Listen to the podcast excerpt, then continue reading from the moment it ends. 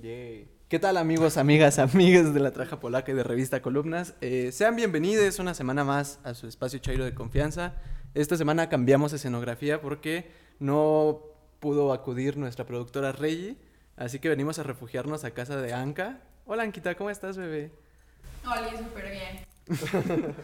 Está Ángel Estrada, hoy sí se dignó a venir, a pesar de que vengo. no fue en, su, en, en la oficina habitual, No fue mi casa. pero hay chelitas. Eh, Salí de mi espacio de confort. Sí, Ángel se animó a, a hacer algo atrevido el día de hoy. Eh, ¿De qué vamos a hablar hoy, amigo? Cuéntanos un poco. Mm, pues mira, vamos a hablar de. Tú vas a empezar. Tú vas Ok. a empezar.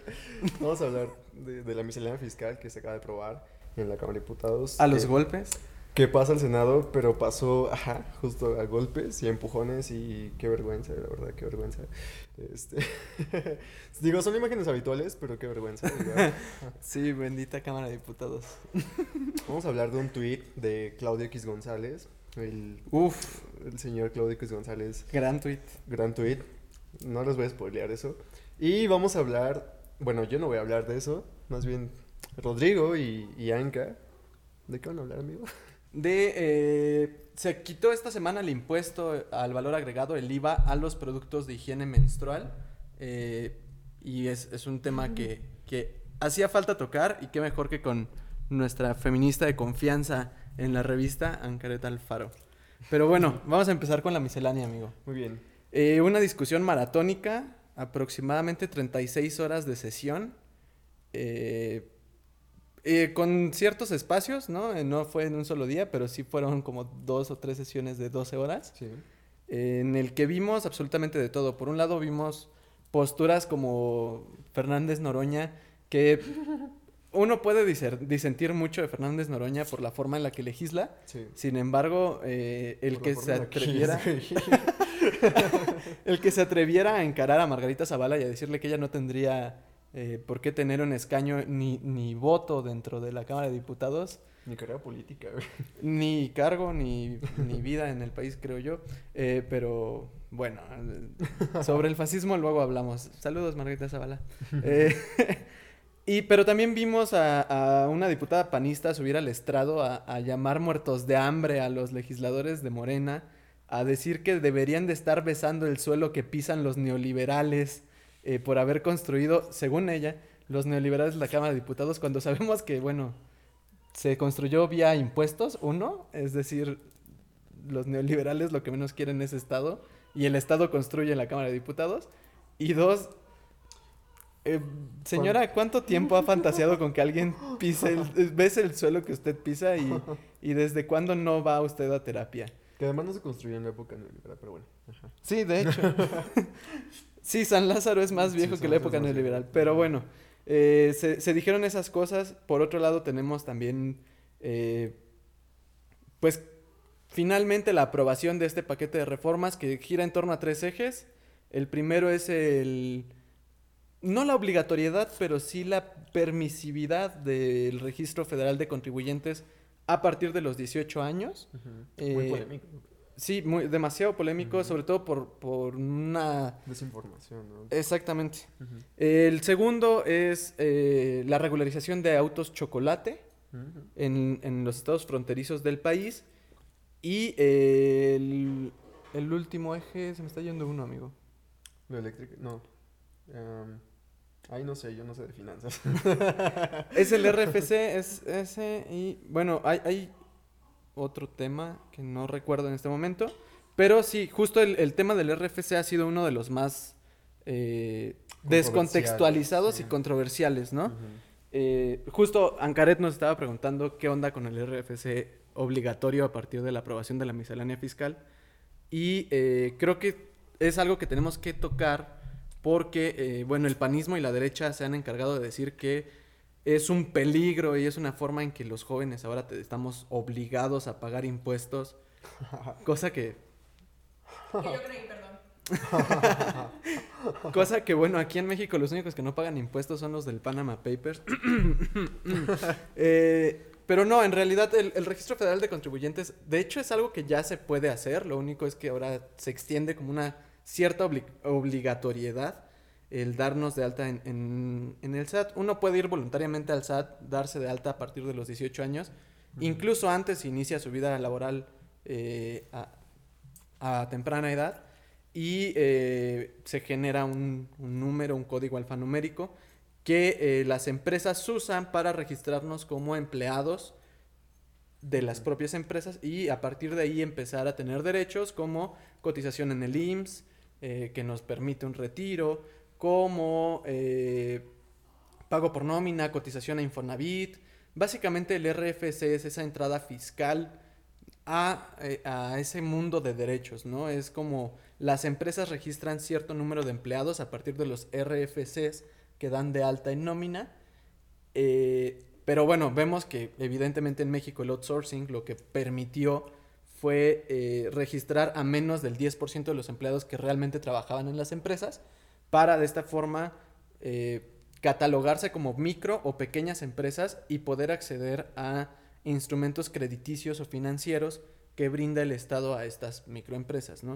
Uh -huh. Como fondo, eh, inversiones a fondo perdido, que no son más que dinero gratis para los empresarios, porque, eh, bueno, se invierte cierta cantidad de dinero de acuerdo al proyecto y si ese proyecto no, no funciona o la empresa quiebra, pues ya no hay que pagar absolutamente nada, ¿no?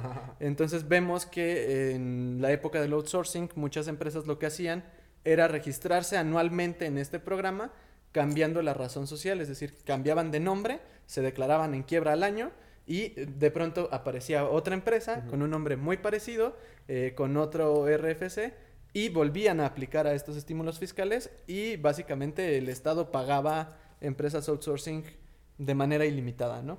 Sí, sí, sí. Un, una de las cosas en las que giraba el argumento de la diputada que subía a la tribuna a decir que, que los de Morena tenían que besar el piso que estaban pisando los neoliberales era que este paquete de, de la miscelánea fiscal era digamos, buscaba generar muchos impuestos, o sea que todo se estaba concentrando en recaudar, recaudar, recaudar, recaudar, recaudar. Y pues sí, señor, es lo que necesitamos, o sea, el país necesita dinero. Su sueldo no se paga con chicle, señora. sí, o sea, me parece absurdo que, que, que se siga teniendo esta discusión, porque, o sea, um, necesitamos, o sea, de verdad se necesita dinero para cubrir los programas sociales, los programas de infraestructura, todos los programas prioritarios del gobierno. Eh, de hecho, si tuviéramos una capacidad eh, de, de, dinero como país más grande, tal vez la crisis no hubiera sido tan, tan, tan cabrona, ¿no? Entonces, creo que sí, la discusión de los impuestos um, tiene que seguir hacia adelante y entonces sí, me parece muy absurdo el, el cerrar la discusión a si queremos o no que queremos generar más impuestos, porque sí, se necesitan. Ahora, qué lamentable, te digo, qué lamentable ver imágenes así en la Cámara de Diputados. No es la primera vez que pasa. Estas discusiones normalmente sí son muy acaloradas. Acaloradas, sí, porque vamos, es dinero. y cuando hablas de dinero, oh, Navidad hablando de dinero con tu familia no es la mejor idea. mi relación termina. Básicamente es, es, lo que pasó en la Cámara de Diputados esta semana fue sí. la pelea por los terrenos de la abuela, pero llevado a nivel nacional. Sí, o sea, sí. Entonces sí, o sea, hasta cierto punto se entiende que la discusión sea de este nivel, pero eso no justifica que haya estos eh, eh, eventos de violencia. Se estaban golpeando en la Cámara, entonces me parece... Agresión que inicia el, el, el panismo, el panismo ¿no? panismo, claro. Eh, qué raro.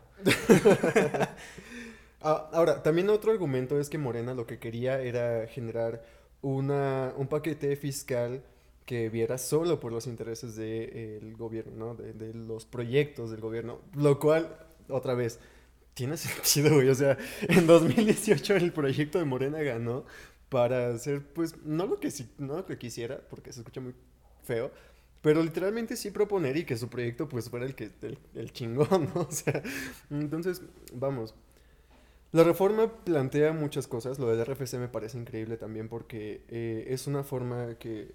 Yo le preguntaba a Rodrigo pues, como, por qué, porque yo tampoco sabía. Él me comentaba justo lo, lo, de, las, lo de los sourcings y es un proceso muy chido porque yo veo a mis roomies que también ya cambiaron de razón social porque los obligaron a que su empresa los contratara. Y qué bueno, porque muchas empresas optaron por mejor despedir a sus, a sus empleados. Eh, pero sí me parece muy importante que... Esta discusión también genere consecuencias como eh, existen un chingo de empresas fantasmas en, en el país. Demasiadas. Eh, existen muchas, eh, sobre todo en la Ciudad de México, que son empresas que te ofrecen trabajos muy, muy fáciles, muy sencillos, de, de acceso muy, muy directo. Oxxo. no, deja tu Oxxo. Hay empresas que se constituyen y que, que incluso te llevan y que te estafan, te piden dinero para que tú entres y muy... Ajá, sí, mucha gente cae. Los cupcakes. Sí.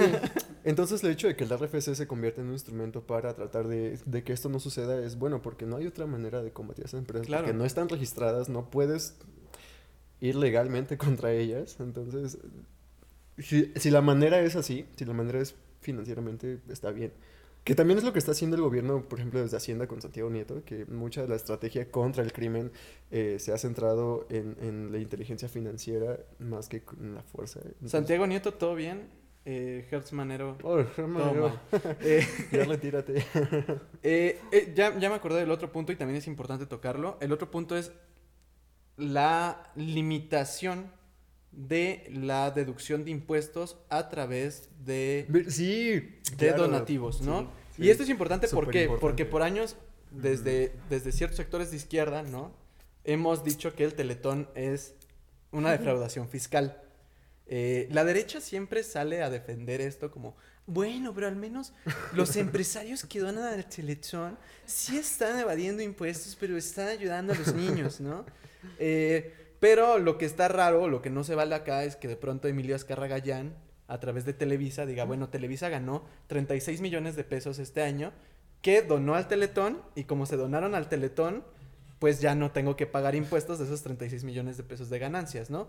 Eh, cuando las dos fundaciones, tanto Televisa como el Teletón, son de Emilio Azcarra Gallán, ¿no? Es como, ok, me voy a donar a mí mismo 36 millones de pesos que ya no tengo que pagar impuestos para que eh, haya atención especializada a niños con, con diferentes problemas, ¿no? Eh, motrices, intelectuales, de, de otros tipos. Eh, esto no es algo exclusivo de Emilio Azcarra Gallán. Eh, Salinas Pliego también lo hace a través de Fundación. Azteca. Slim lo hace a través de Fundación Slim.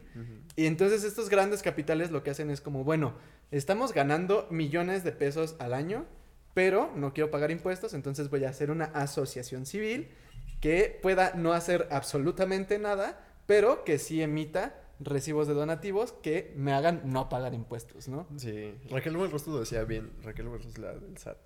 Eh, el problema no es contra las, las asociaciones de la sociedad civil, no es, no es ir contra las que sí están constituidas bien, que son la mayoría. O sea, e- ella decía que es muy poco el porcentaje de, de asociaciones a las que realmente se les va a afectar con esto. O sea, más bien lo que se busca es ir contra esas, que bien dices tú, las, las, las constituidas como de grandes empresas como Televisa, TV Azteca, Mexicanos contra la Corrupción, eh, etcétera, este, que viene de Carlos X González, perdón, de Claudio, Claudio X X González. Entonces sí, o sea, el problema con la recaudación es que no estamos recaudando, somos de los países de la OCDE que menos recauda. Y parte del problema es que no se está cobrando impuestos a los ricos porque evaden impuestos a través de estas formas. Entonces sí, todo lo que venga para, para que estos cabrones empiecen a pagar está bien, o sea, bienvenida cualquier iniciativa que, que haga que estos güeyes pues vengan y paguen sus impuestos porque deben muchísimo al fisco desde hace muchísimos años y, o sea, es mucho, mucho dinero lo que, lo que tendríamos que estar teniendo en las arcas públicas, ¿no? Sí, es importante esta- este tema de la recaudación, amigo, pero comentabas a, a Claudio X Sí, González hablando de X mexicanos González. contra, co- contra la corrupción, ¿no? Este, esta mítica asociación civil que de pronto evadí muchos impuestos, ¿no? Pero está contra la corrupción.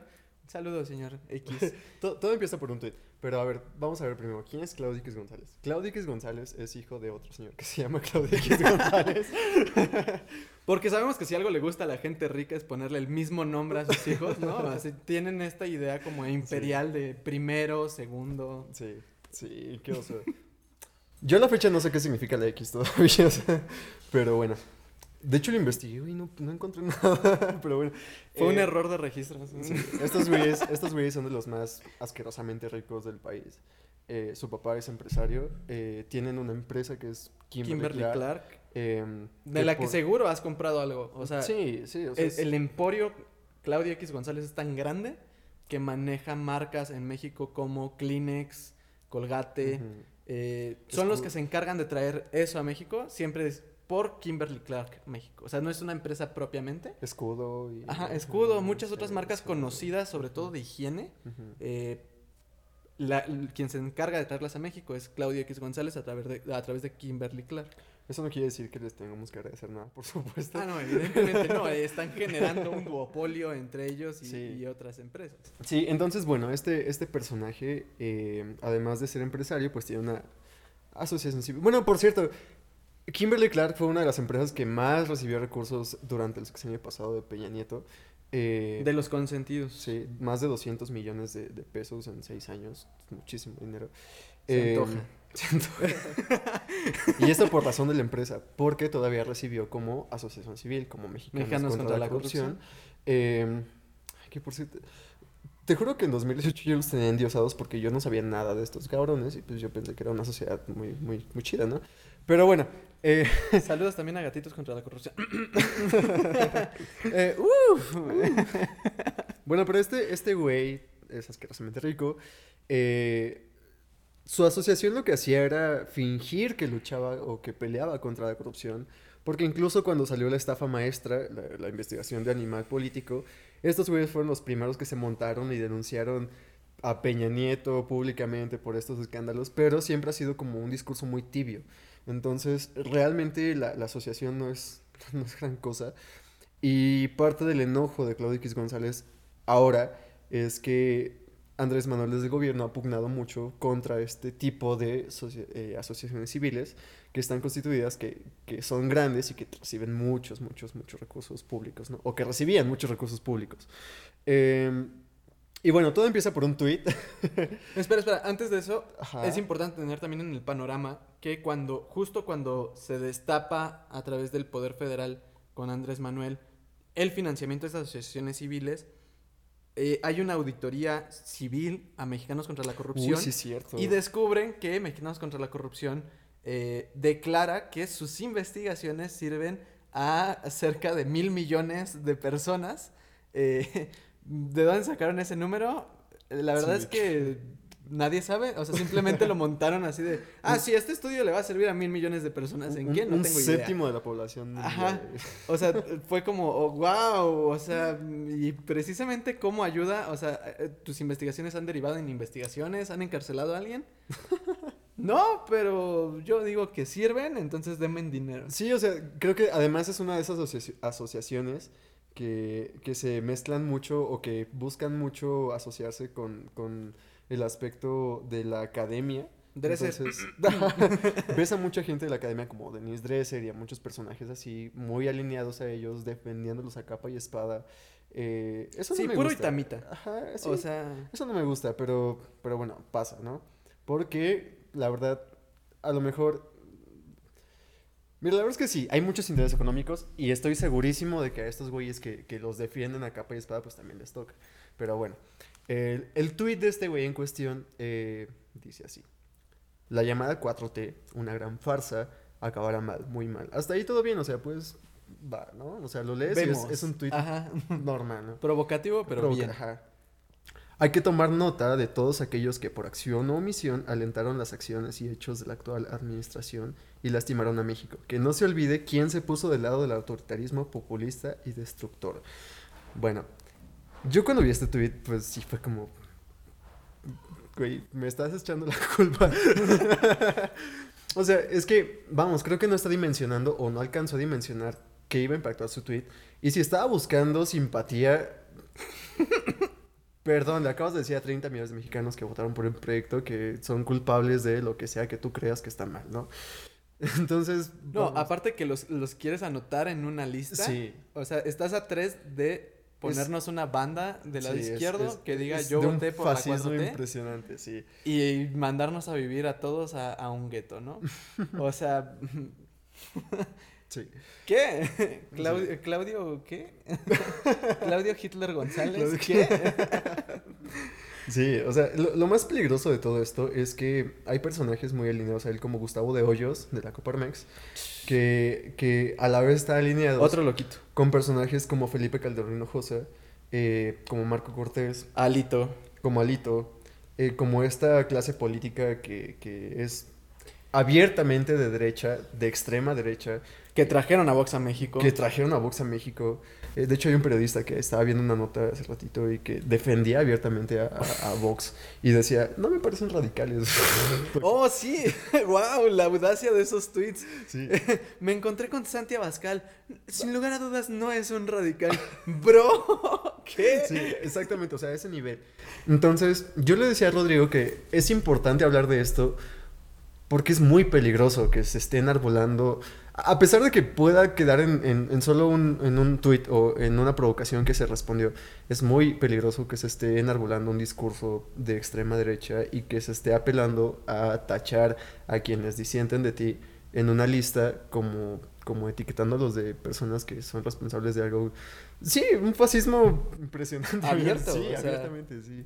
Oh, y, y más cuando revisamos la historia latinoamericana, ¿no? Sabemos que Videla tenía literalmente listas de intelectuales comunistas a los cuales no dejaba entrar a Argentina igual que Pinochet. Pinochet también. Eh, o sea, creo que lo que propone Claudio X González, a lo mejor en su mente sonó bien novedoso, porque sabemos que si algo tiene la derecha es que no sabe nada de historia ni de política.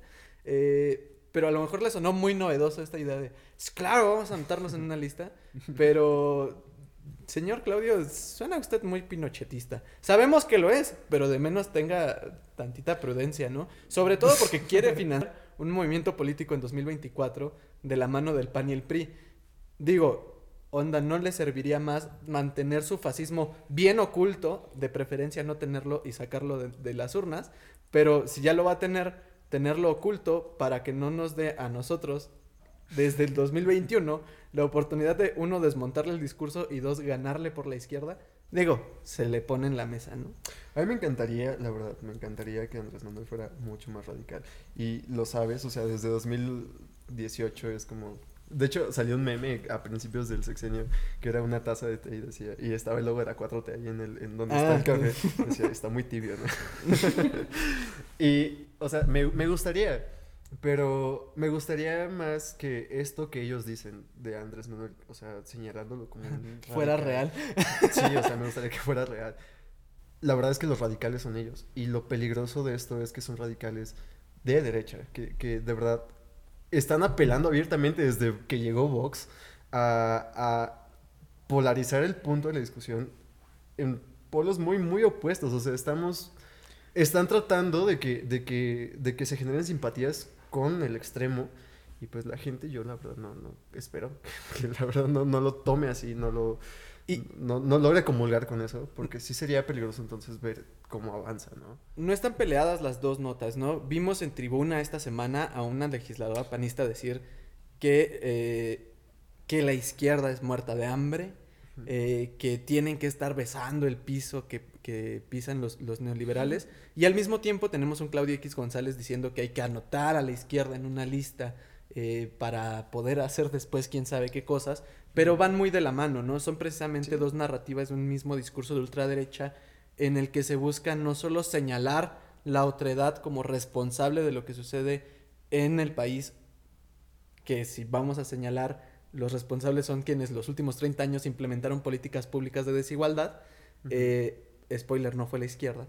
Eh, y aparte, tienes también que entender que eh, el electorado no tiene la culpa de lo que se hace una vez asumido el poder político. Una democracia representativa eh, lo que hace es entregar las facultades de decisión a un número limitado de personas a través del voto.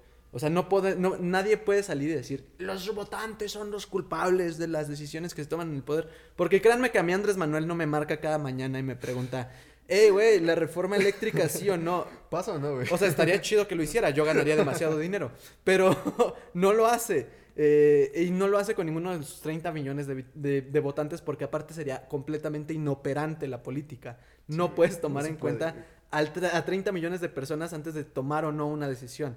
Por eso se le brindan esas facultades a los poderes de la Unión. Entonces, culpar o, o tratar de enlistar votantes, eh, a lo mejor le sirve al INEGI, ¿no? Para decirnos en dónde se vota y cómo se vota, pero no le va a servir a la derecha porque a final de cuentas, uno, no entienden las realidades del país, Dos, están muy preocupados tratando de no morirse ahogados porque no les alcanza el presupuesto. Y tres, eh, ¿para qué quieren ese registro, no? Eh, digo, desde acá se sabe para qué lo quieren y da miedo. Pero eh, pues, por eso es importante que la derecha no, no gane más espacio. Sí, o sea, al final de cuentas estamos describiendo lo que es la derecha, ¿no? Un discurso de desprecio por las clases más bajas, por las clases que son menos favorecidas, porque abiertamente se está hablando de, de todo esto en el Congreso, de cómo hacer un presupuesto para beneficio de eh, los programas sociales y toda la gente que, que es beneficiaria de ellos, de los proyectos que hay. Y hablar desde la Cámara de Diputados y señalar a un grupo parlamentario y decirle eh, los insultos más clasistas y racistas que puedes, también es insultar a mucha gente que creyó en el proyecto, a, a, y, y incluso a quienes no creyeron, Claro. pero que están en el país y viven una realidad que ellos desde luego no conocen y no están interesados de conocer. Entonces, reprobable, eh, ¿qué más puedo decir? O sea, no, no podemos permitir que estos discursos sigan creciendo y exponiéndose. Más bien tenemos que exponerlos nosotros y, y, y tratar de, de acallarlos. O sea, es, es una culera, pero sí, desmontarlos. al- como dice Rodrigo, al- No, al no, no de callar. patea, ¿no? Eh, yo creo que dos cosas importantes. Con el fascismo no se discute, sin embargo, tampoco silenciarlo va a quitarlo de la, de la sociedad, ¿no? Bueno, no, no Tenemos que aprender a desmontar estos discursos fascistas, aprender a explicar por qué están mal, Sí. ¿no? Para que, porque la, a la gente, la gente, la narrativa fascista es muy cautivadora por simple, ¿no? Esta idea de, ah, claro, la, la culpa es de los zurdos porque regalan dinero. Eh, a, a la gente le hace sentido. Claro. Eh, sin embargo, si nosotros lo único que hacemos es callarlos, lo que pasa es que sí, lo sacamos de las esferas de poder, pero por abajo sigue creciendo, ¿no? No, sí, yo, yo decía callarlos, pero no, no, no callarlos literal, porque sí. Sí, Ángel muy Claudio X González el día de hoy. Ángel Sí. X González. Sí, no, no, no. No. No les pondría cinta en la boca tampoco, ¿no? O sea, no, no se trata de eso. Bien dice Rodrigo, se trata de contrarrestar los discursos, callándolos, sí, pero desde el debate, o sea, a eso me refiero. pero bueno, ya, ya nos vamos porque si no voy a decir algo que... Sí, Ángel ya está desvariando. Ya está con nosotros nuestra feminista de confianza en la revista, Ancareta Alfaro. Cuéntanos, Manix, ¿cómo estuvo tu semana y de qué nos vas a hablar el día de hoy? Pues estuvo. Vamos a omitir esa parte. Sí, así estuvo. No quiero hablar de eso. Fue un trauma. Lloré todas las noches, pero de fuera de eso todo Pero está bien. bien. Mejor sigamos con lo que vamos a decir. Pues, o sea, lo importante, ¿no? Que fue el 20 o el 21, el 21. Eh, la Cámara de Diputados aprobó este, eliminar el 16% del IVA de los productos de higiene menstrual, eh, pues toallas sanitarias, tampones, eh, copas menstruales. Esta iniciativa ya había sido impulsada en el 2018 por diversos grupos feministas. Ajá. ¿Me quieres callar o algo? No, estoy acomodando el micrófono para que te escuches mejor. Gracias. Porque estás hablando hacia atrás del micro. Ah, lo siento. Bueno, sigamos. Eh, pero el año pasado fue impulsado por la colectiva de Menstruación Digna y pues por fin fue aprobada. La razón por la que había sido rechazada anteriormente era porque según eh, Hacienda eh, habría significado una pérdida de 3.400 millones de pesos anuales. En recaudación. Ajá. Pero, bro, o sea, eso es lo que significa también que... O sea, ¿cuánto? Es poquito. Ajá, a nivel, a nivel nacional, recaudación no es tanto como para que eso haya frenado la iniciativa de ley. Pero esa fue la razón, según Ajá, esto. sí, claro. Según esto. Pero, o sea, también eso es con lo que cargaban muchas mujeres, tomando en cuenta que, pues, la mayoría somos de clase trabajadora. Y, pues, bro, o sea, es una necesidad básica. ¿Estás de acuerdo? Sí.